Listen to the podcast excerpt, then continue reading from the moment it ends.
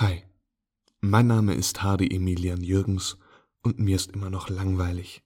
Und deswegen bekommt ihr heute Folge 3 von Hardy Cloud Kurzgeschichten.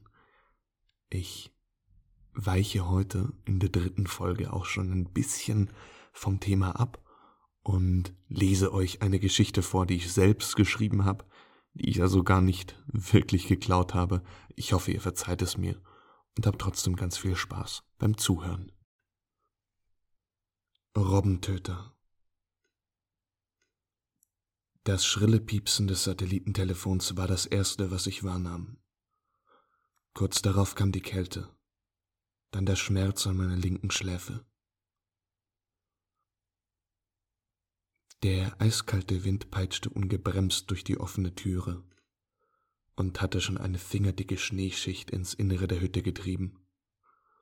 Betäubt durch das Pochen in meinem Schädel hellwach durch das Adrenalin, das meinen Körper durchströmte.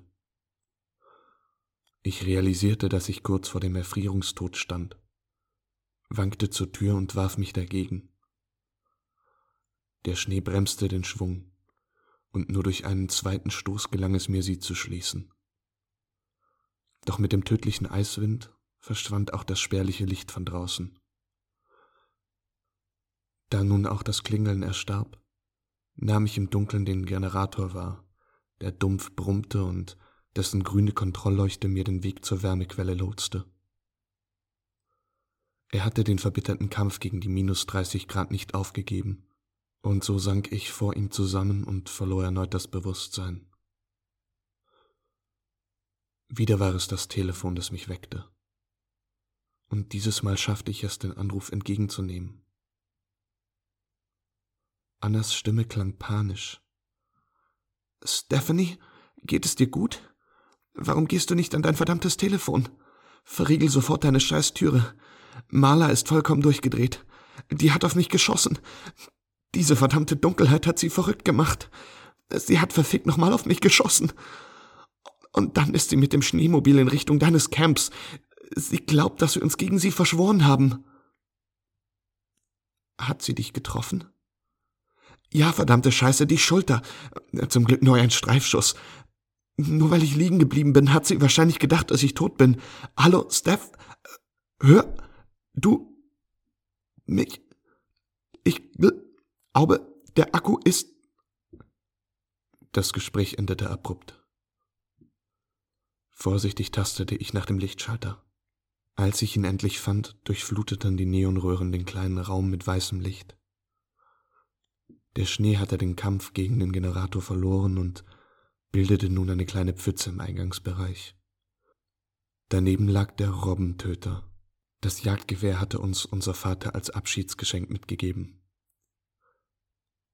Die Versuche, ihm zu erklären, dass es hier nichts Gefährliches gibt, gegen das man sich mit einer Waffe wehren könnte, endeten kläglich und so nahmen wir es ihm zuliebe mit, als wir vor drei Jahren aufbrachen. Er konnte ja nicht ahnen, dass sich der erste Schuss lösen würde, um von einer Schwester in die nächste zu fliegen. Jetzt lag es da. Den marmorierten Holzschaft zierte ein roter Fleck und erklärte mir somit den Ursprung meiner Kopfschmerzen. Marla musste also hier gewesen sein. Doch die Erinnerung fehlte mir. Schnell griff ich nach dem Robbentöter, meinem Mantel und meiner Taschenlampe und verließ die Hütte. Die einzige Sonnenstunde des Tages war schon längst vorbei, und die tiefschwarze Nacht wurde nur noch von den roten Signalleuchten durchbrochen. Wir hatten sie in regelmäßigen Abständen zwischen unseren Camps aufgestellt, um den Weg jederzeit zu finden. Das rote Schneemobil aus Annas Camp stand vor meiner Hütte. Maler musste also hier gewesen sein.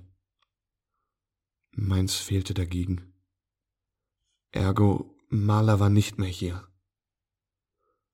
Ich setzte mich auf Annas Schneemobil, um nach ihr zu sehen. Wenn Maler sich über den Zustand unserer Schwester doch unsicher war, war sie vielleicht zurückgefahren, um auf Nummer sicher zu gehen. In einem lebensmüden Tempo raste ich die roten Lichter entlang. 500 Meter Eis, rot. 500 Meter Eis, rot. 500 Meter Eis, rot. 250 Meter weiß, weiß. Als ich mich näherte, erkannte ich mein auf der Seite liegendes Schneemobil, dessen Frontscheinwerfer mir entgegenleuchteten. Maler war anscheinend von der Straße abgekommen. Ich stieg ab, um zu Fuß mit der Taschenlampe nach ihr zu suchen. Egal wie verrückt sie da draußen geworden war, sie war immer noch unsere Drillingsschwester und nach einem Unfall hier draußen auf keinen Fall noch bedrohlich. Der Schein meiner Maglite erfasste einen leblosen Körper. Ich nahm ihren Helm ab, um nach einem Lebenszeichen zu suchen. Als ich nach ihrem Puls tastete, fiel ihr Kopf zur Seite und gewährte den Blick auf das Tattoo mit ihrem Anfangsbuchstaben. Wir hatten alle drei eins, damit unsere Freunde uns auseinanderhalten konnten. Mit 18 fanden wir die Idee lustig. Doch jetzt setzte mein Puls aus, als ich vorsichtig mit den Fingerspitzen über das schwarze, kalte S fuhr.